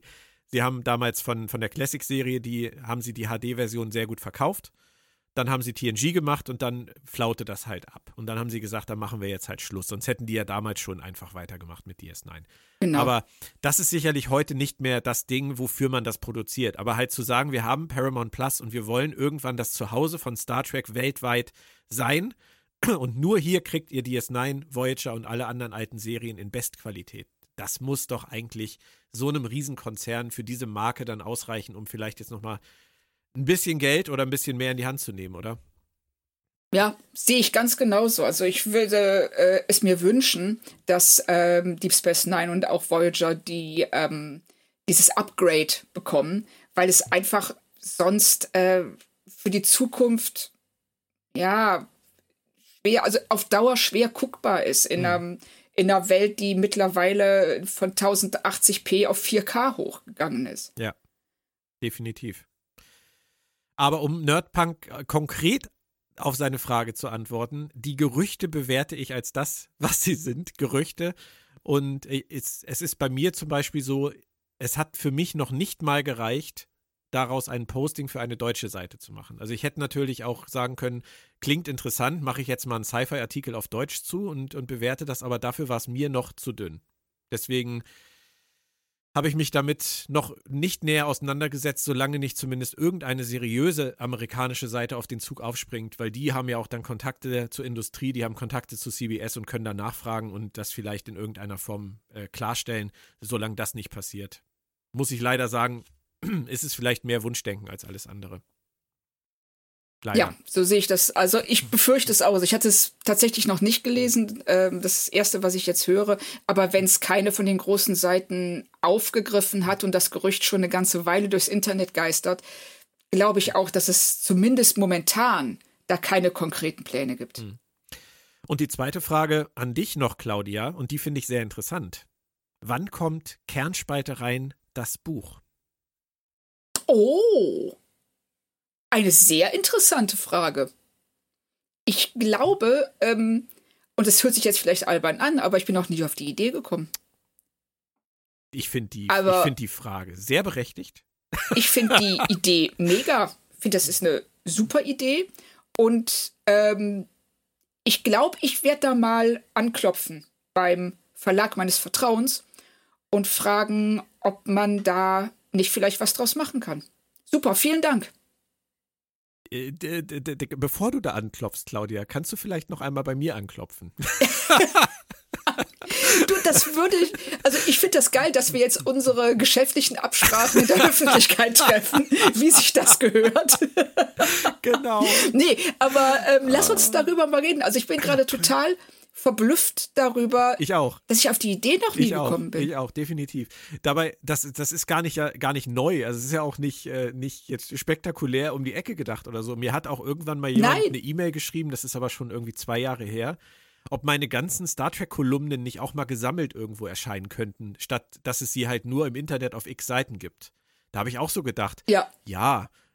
Ich habe mich dann aber auch gefragt, hm, wer wird's denn kaufen wollen? Naja, zumindest, zumindest der, der, der die Frage gestellt hat. Richtig, also du hast schon mal ein Exemplar verkauft. Eins, handsigniert, in Gold, in, in Latinum genau. gepresst, auf handgeschöpftem Richtig. Pergament äh, gedruckt. Nein. Aber, Limited Edition. Genau. Ähm, aber die Idee ist ja, ist ja grundsätzlich äh, gar nicht schlecht. Und bei dir sehe ich tatsächlich, äh, ohne jetzt zu sehr ins Detail gehen zu wollen, da noch einen deutlich äh, größeren ähm, größere Reiz als bei meinen Kolumnen, weil das so vielfältig ist, das ist jetzt eine Dauerwerbesendung für die Kernspalte rein, ne? ähm, so vielfältig ist über die ganzen Jahre, dass man da bestimmt schöne Sachen rausziehen kann. Ja, danke. Das, das glaube ich auch. ja, wirklich, danke. Also das ist, ähm, ich habe was zum Nachdenken. Ja, heute gesagt, demnächst in deinem Briefkasten. Du solltest das im Auge behalten. Danke. Okidoki, das war's dann. Ich glaube, wir haben jetzt auch alles abgefrühstückt. Oder hast du Nein. noch was, Claudia? Wir haben noch eine Sache. Darf ich die Einleitung geben? Ja, bitte. Es passieren Dinge, die wir uns anders vorgestellt haben, liebe Hörer. Wir geben uns viel Mühe damit, äh, nicht zu viel Quatsch zu erzählen in diesem Podcast. Das tun wir wirklich. Ähm, und wenn es ganz wichtig wird, dann sprechen wir sogar mal vorher drüber. Ne, Claudia? Dann, dann kommunizieren wir miteinander und sagen, hier, nächstes Mal machen wir das mal zum Thema. Das haben wir gemacht Korrekt. beim Thema, wie schnell kann die Enterprise von bis fliegen? Und da habe ich Frau Kern an die Tafel gebeten und habe gesagt, sie soll doch mal kurz mit ihrem Insiderwissen aus dem wunderbaren technischen Handbuch zu Star Trek The Next Generation, das bei Crosskite im September erscheint und das Frau Kern unter anderem übersetzt hat, ähm, doch. Und du, Herr Sölter. Aber ich habe nicht den Bereich, äh, um den es jetzt geht, übersetzt. Nein, nein. Ich habe andere Sachen, ich habe andere Sachen verbrochen. Hast du ein Schwein gehabt? hab gesagt, dann erklär doch mal anhand dieses Faktenwissens, wie das aussieht. Und dann kamst du und wie das immer so ist, wenn es um Technik geht, mir fällt sowas nicht auf, aber unseren Hörern ist was aufgefallen, Claudia. Möchtest du sagen, was? Ja, und zwar äh, ein Wort, wie soll man sagen, der Entschuldigung, der Erklärung. Ähm, du weißt ja, wie das ist, wenn man eine Aufgabe bekommt ähm, und man hat eine Woche Zeit. Dann, also ich, ich sag's mal so, ähm, im Schulbus war ich diejenige, die auf der letzten Bank saß und voller Panik die Hausaufgaben noch gemacht hat. Und sich auf jede rote Ampel gefreut hat, weil man dann zehn Sekunden länger Zeit hat für die Hausaufgaben. Mhm. Und so war es hier auch so ein bisschen. Also du hattest mir die Aufgabe gegeben, rauszufinden, wie lange die Enterprise braucht, um einmal die Föderation zu durchqueren. Ja, so sind Das fiel genau, mir, ja. ne, ähm, und das fiel mir fünf Minuten vor dem Cast ein. und ich bin also oh mein Gott, ganz das schnell. Das wusste ich noch gar nicht. ja, ich dachte, ich spare das. Ich, oh. ich, dachte, warum soll ich dich mit so einem unsinnigen Wissen nervös machen? Oh. Und ähm, habe dann ganz schnell nachgeguckt in dieser, da ist so eine ganz tolle Warp-Skala mit tausend Erklärungen, wie lange würde ein Schiff bei welcher Geschwindigkeit brauchen. Und ich habe halt, äh, bin, hab runtergeguckt, habe gesehen, oh ja, cool, 18 Tage, alles klar. Und äh, habe das dann also auch in vollmundig und im, nach bestem Wissen und Gewissen bei unserem Cast rausgehauen. Ja. Und habe keine Sekunde darüber nachgedacht, dass die Voyager ja irgendwie ganz viele Jahre braucht, 70. um 70 Jahre braucht, um den Delta-Quadranten zu durchqueren. Es also vielleicht nicht sein kann, dass die Enterprise für die Föderation 18 Tage braucht. Außer die Enterprise hat irgendwie deutlich besseren, Transwarp. besseren Transwarp-Antrieb. Und ähm, das ist natürlich aufgefallen. Das ist äh, Silvio Gemske und Toni Behrendt aufgefallen. Schöne Grüße. Hallo Silvio, hallo Toni, vielen Dank fürs so genau Zuhören. Also, so genau musste man gar nicht zuhören. Es hätte eigentlich jedem auffallen müssen, inklusive ja, unseren Hunden. Aber, ja, ich weiß. Ähm, also, ich bin in der Spalte. Aber ich habe dir vertraut. Ja, ich weiß und ich habe versagt und ich, jetzt möchte ich bitte die, die äh, Schande-Glocke aus Game of Thrones haben und jemand, der neben mir herläuft und sagt Shame, Shame. Shame. Shame. Shame. Shame. Shame. Und also es ist tatsächlich so, ich bin in, in der Stalt, in der Stalte, in der Spalte verrutscht und die Enterprise braucht für einen Sektor, das sind 20 Lichtjahre, 18 Tage. Ja. Sie braucht um die gesamte Föderation zu durchqueren, was ungefähr 10.000 Lichtjahren entspricht, bei einer Reisegeschwindigkeit von Warp 6 26 Jahre. Boah. Ist kein großer Unterschied, gebe ich zu, ist jetzt Nitpicking, ja, aber ich dachte, man, aber Claudia, ich dachte, man sollte es erwähnen. Das, da, da, also ich glaube das jetzt natürlich wieder, ich, wie immer, ich glaube dir alles, was du sagst, ich glaube dir das auch. Aber das, das wirft doch viele andere Fragen auf, oder? Ja, zum Beispiel, wie so eine Föderation überhaupt zu regieren ist. Ja, äh, jetzt gerade, wo wir Discovery gesehen haben, wo das ja so ein Riesenproblem ist mit diesem, mit diesem Antriebsbums, ähm, der, dass sie da nicht mehr miteinander kommunizieren, keinen Handel mehr treiben können. Aber ich meine, wenn das Flaggschiff der, der Sternflotte der Föderation 26 Jahre dafür braucht, wie, wie sind dann überhaupt viele Handlungen innerhalb der Serie zu erklären? Ähm, nicht, also ich, es hat mich auch überrascht. Vielleicht habe ich deshalb auch diese 18 Tage so bereitwillig geglaubt, weil ähm, ich mir nicht vorstellen kann, wenn du 26 Jahre brauchst. Also wir haben ja äh, auch im Handbuch sind ja die Kommunikationswege aufgelistet und ähm, die sind ja fast ähm, ohne Zeitverlust. Ja. Trotzdem, wie soll man sowas regieren? Wie soll man äh, am äußersten linken Ende der Föderation wissen, was 26 Jahre entfernt am äußersten rechten Ende der Föderation los ist. Ja. Und solche Dinge, also ich finde das sehr schwierig und ähm, weiß auch nicht, wie das, also das kannst du ja eigentlich zentral, kann man sowas nicht beherrschen das, oder regieren.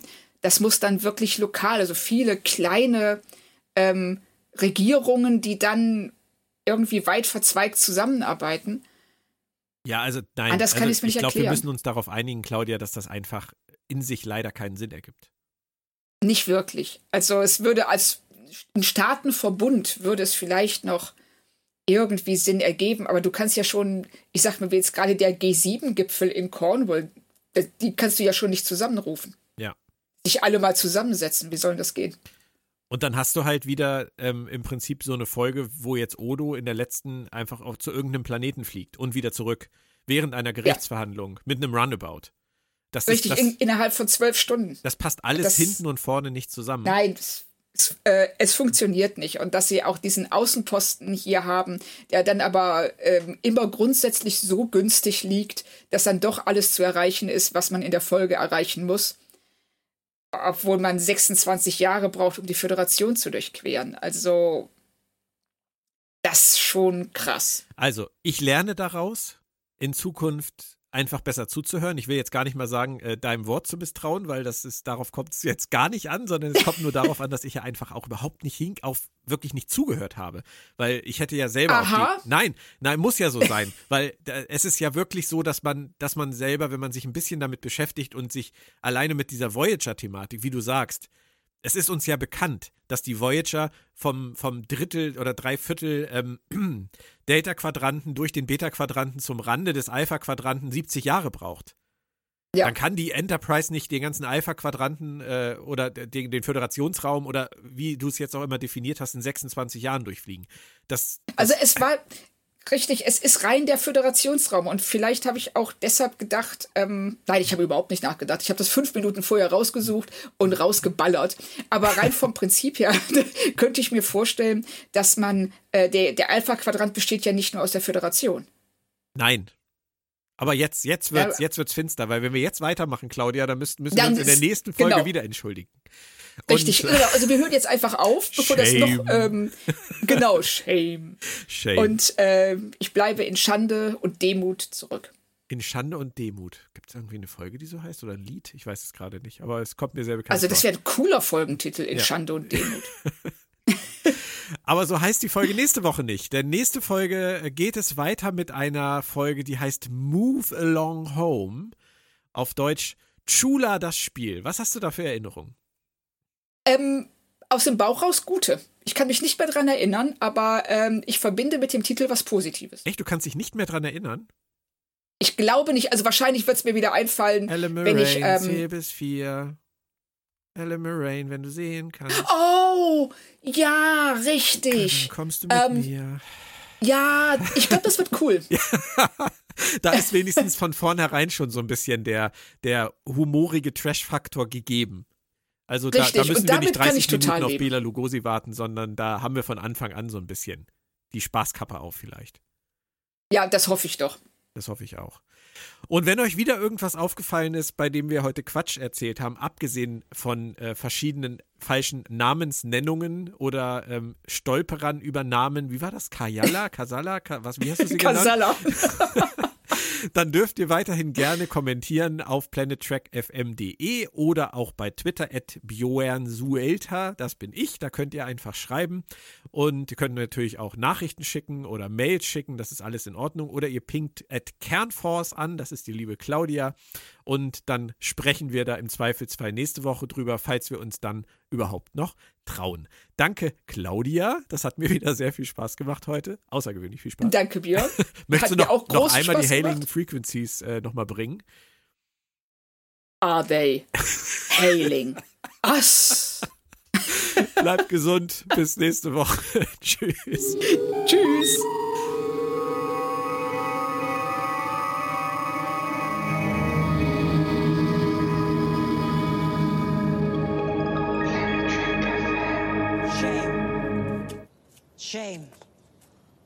Shame. Shame. Shame. Shame.